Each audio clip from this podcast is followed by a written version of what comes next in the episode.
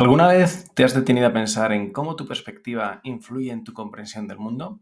A menudo nos aferramos a nuestras creencias y conocimientos como si fueran verdades absolutas, olvidando que hay un mundo de información que aún desconocemos. Mi abuelo una vez me contó una fábula que ilustra perfectamente esta situación, la historia de los hombres ciegos y el elefante. La fábula de los hombres ciegos y el elefante habla sobre seis hombres ciegos que son llevados a examinar a un elefante que ha llegado a la aldea. El primero toca la trompa y dice, este elefante es como una serpiente gruesa. El segundo, al tocar el colmillo, dice, este elefante realmente es como una lanza. El tercero toca la oreja y dice, este elefante es como una especie de abanico. El cuarto, al tocar la pata, piensa que el elefante es un árbol. Luego el quinto, después de tocar el costado, dice, el elefante es como una gran pared. Y el sexto, al tocar la cola, dice que el elefante es como una cuerda. Cada uno de los hombres ciegos está convencido de que tiene razón y que todos los demás están equivocados. La moraleja de esta historia es que la información que tenemos sobre el mundo representa solo una pequeña fracción de la información disponible y sin embargo la utilizamos para formar nuestra visión del mundo. Como dijo Mark Twain, no es lo que no sabes lo que te pone en problemas, es lo que sabes con certeza lo que simplemente no es así.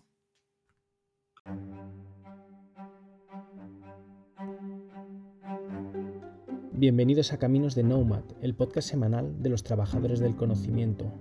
El podcast donde hablamos sobre nuestras vivencias y experiencias en este arduo camino.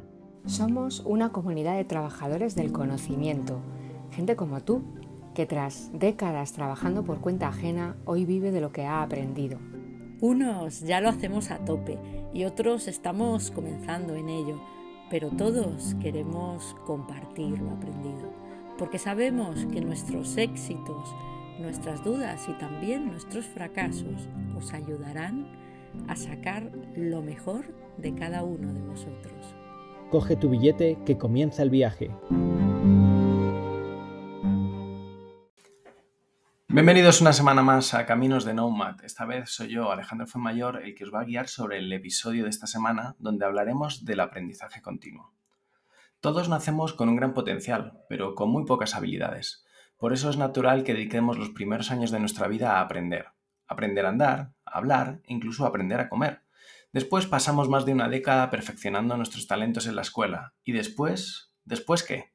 Para muchos de nosotros el deseo de adquirir nuevas habilidades disminuye a la edad que avanzamos en, en años. Pero no tiene por qué ser así. Aprender puede ser un viaje que dure toda la vida. El periodista Tom Vanderbilt se propuso reavivar a su antiguo amor por aprender siempre algo nuevo en su libro. Y aparte estos aprendizajes los compartió en el libro Beginners, que repasaremos hoy en el episodio de Caminos de Nomad. En este libro se mezclan conocimientos de la psicología y la neurociencia para explorar cómo las personas desarrollan nuevas habilidades a lo largo de su vida. Además, te muestra las ventajas de seguir siendo siempre un principiante, algo que te hará cambiar el punto de vista en cómo afrontas los problemas.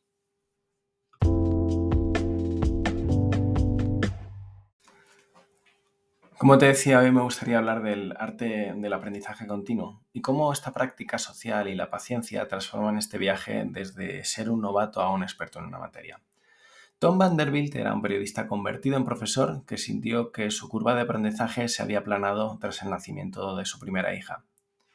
Este reconocimiento lo impulsó a embarcarse en una serie de nuevas aventuras eh, en este proceso de aprender, desde dominar cómo jugar al ajedrez como un maestro hasta aprender a surfear las olas de la costa californiana. Vanderbilt subraya la vitalidad del aprendizaje continuo, que contrasta con ese conocimiento declarativo que solemos acumular de actividades pasivas como ver la televisión. Su epifanía revela una verdad importante. Nunca es demasiado tarde para aprender y hacerlo tiene un impacto significativo en nuestra salud mental y bienestar en general. Si alguna vez te has sentido intimidado por la idea de aprender algo nuevo, como por ejemplo cantar, tal vez te consuele saber que es una habilidad adquirida más que un propio talento innato. La clave para mejorar eh, tus habilidades de canto o, o como esta cualquier otra habilidad radica en la práctica constante y en comprender que tu cuerpo es, en muchos sentidos, un instrumento que necesita ser afinado. Si la timidez o el miedo al ridículo te detienen, recuerda que estos son obstáculos que pueden ser superados con compromiso y con la práctica adecuada. Pero aquí hay una idea revolucionaria. Aprender nuevas habilidades es una experiencia que se intensifica cuando se hace en un ambiente social, con otros, compartiendo experiencias. Tomemos el caso del coro de Britpop en el Lower East Side de Manhattan.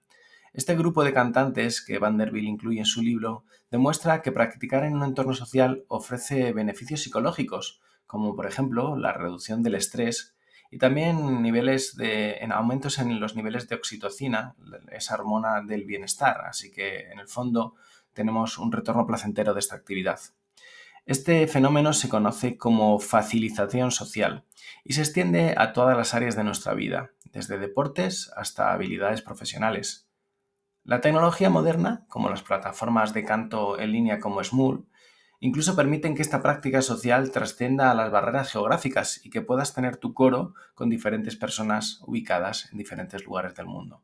Ya sabes que la tecnología nos abre puertas y nos elimina barreras de una forma inimaginable hace años.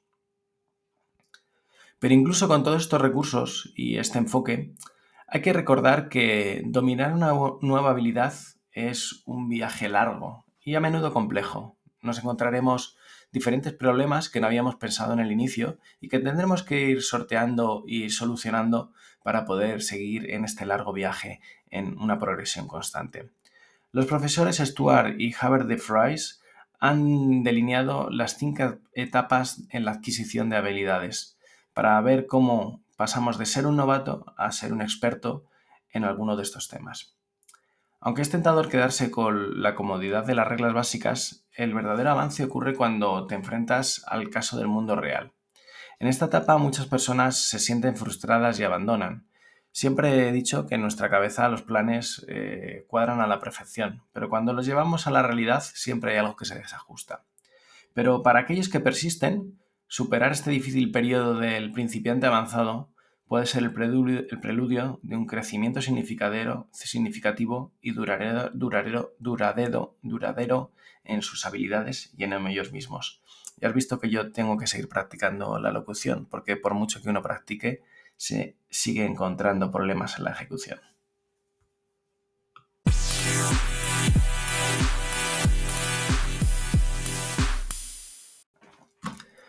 Sigamos en este proceso de aprendizaje infinito e intentemos romper las barreras en este proceso de aprender y también en otro proceso súper importante que es el desaprender. Hemos de estar siempre abiertos a quitarnos sesgos y aprendizajes erróneos a lo largo de nuestra vida.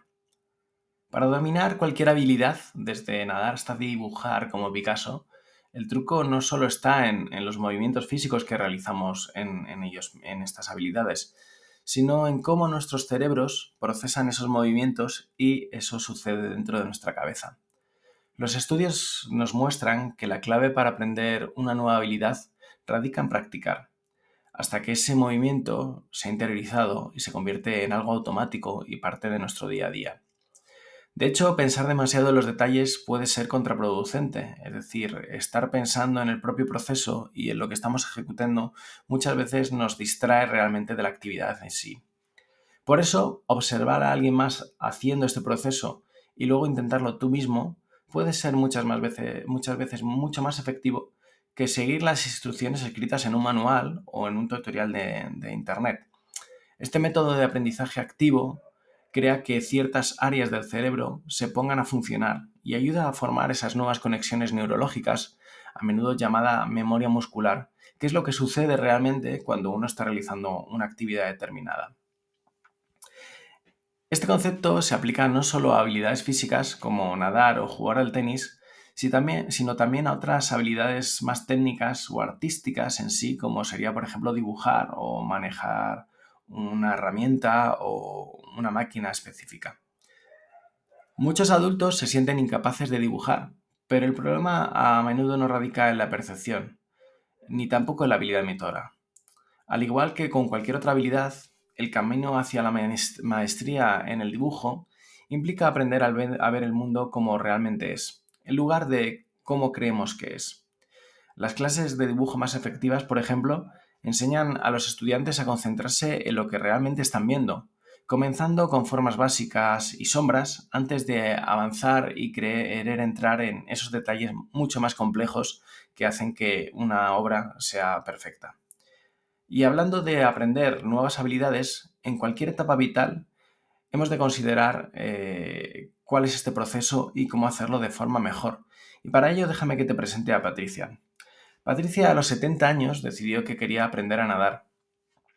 A pesar de no encontrar un instructor cerca de su casa, recurrió a diferentes plataformas online y empezó a practicar en el alcance de, esa meta, que era al fin y al cabo aprender a nadar. Al cabo de un año logró nadar un kilómetro en mar abierto, en el Mediterráneo. Eh, su actitud refleja realmente la importancia de lo que significa ser un aprendizaje o un aprendiz perpetuo, sin importar la edad que tengas. Esta es una lección valiosa para todos, desde Patricia hasta David, un hombre que pasó de guardabosques a joyero y que luego se adaptó a las nuevas tecnologías para seguir expandiendo su capacidad creativa. Todos estos ejemplos se recogen en el libro de Beginners y puedes leerlos mucho más en detalle si quieres profundizar en ellos. Así que si alguna vez sientes que estás estancado en este proceso de aprendizaje, en tu proceso de aprendizaje vital, recuerda que siempre hay algo nuevo que aprender, algo nuevo que experimentar. Y la reflexión o la fábula o la moraleja de todo esto es que nunca es demasiado tarde para aprender algo nuevo y nunca eres demasiado experto para adaptarte y crecer. Como dijo Séneca, hace falta toda una vida para aprender a vivir. Así que espero que tú encuentres ese camino y puedas seguir mejorando un poquito más en este proceso de aprendizaje continuo que es la vida.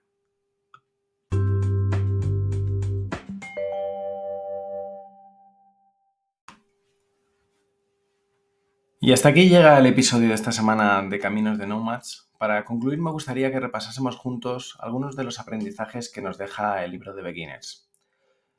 Con demasiada frecuencia nos conformamos con nuestros logros y dejamos de aprender nuevas habilidades como adultos. Llegamos a una situación donde nos encontramos eh, confortables y contentos con la situación actual que tenemos y dejamos de ver o pensar en nuevas posibilidades que puedan expandir tanto nuestra profesión como nuestro conocimiento como nuestras relaciones. Además, en la sociedad actual en la que vivimos se menosprecia bastante la idea de ser un principiante, como si fuese algo solo apto para niños o para recién licenciados. Sin embargo, desafiarnos continuamente con nuevos intereses y aficiones es una forma fantástica de mantener nuestro cerebro alerta y activo y mucho más vivo de lo que puedas pensar. Desarrollar una nueva habilidad o cultivar un nuevo talento nos hace ver el mundo y también a nosotros mismos bajo un prisma y una luz diferente. Y esto nos mantendrá felices y comprometidos seguramente a medida que envejecemos. Recuérdate, recuerda que ya hablamos precisamente en este eh, podcast sobre el Ikigai y cómo los japoneses han encontrado una aspiración vital que les mantiene vivos y les hace estar mucho más sanos que el resto de otras sociedades. Un consejo práctico que nos traslada Tom Vanderbilt durante el libro es que aprendamos algo, algo nuevo, algo nuevo sin sentido y sin una practicidad aparente, que lo hagamos únicamente simplemente por gusto y por recorrer este proceso de aprendizaje. Hay mucha presión general para dedicar tiempo únicamente a adquirir habilidades que nos sirvan para nuestro día a día laboral o que puedan tener un retorno económico a corto plazo, como puedan ser aprender un nuevo lenguaje de programación o seguir cultivando un conocimiento profundo de una herramienta específica. Sin embargo, aprender algo solo por placer, solo porque te divierte, tiene su valor en sí. Si no, imagíname a mí ahora mismo hablando solo en esta habitación. Haz como yo, y nunca te sientas culpable si dedicas tiempo a una afición, aunque sea sin un retorno aparente. Nunca sabes por dónde te va a llevar. Aprender a tocar un instrumento, bailar o hablar un nuevo idioma pueden servir. ¿Por qué? Porque simplemente te divierte y te hace sentirte mejor. Así que espero que el episodio de esta semana te haya gustado. La semana que viene volverá Cristina Hombrados. Espero que su episodio te guste tanto como este y nos escuchamos en Caminos de Nomad.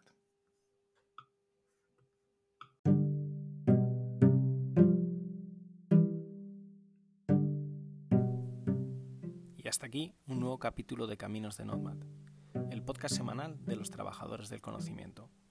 Si te ha gustado, ya sabes, comparte y difunde conocimiento. Es gratis y sencillo. Comparte en tus redes sociales, danos un 10 en tu plataforma de podcasting favorita o casi mejor, envíaselo a quien creas que le puede ser de interés. Hasta la semana que viene y saludos digitales para todos.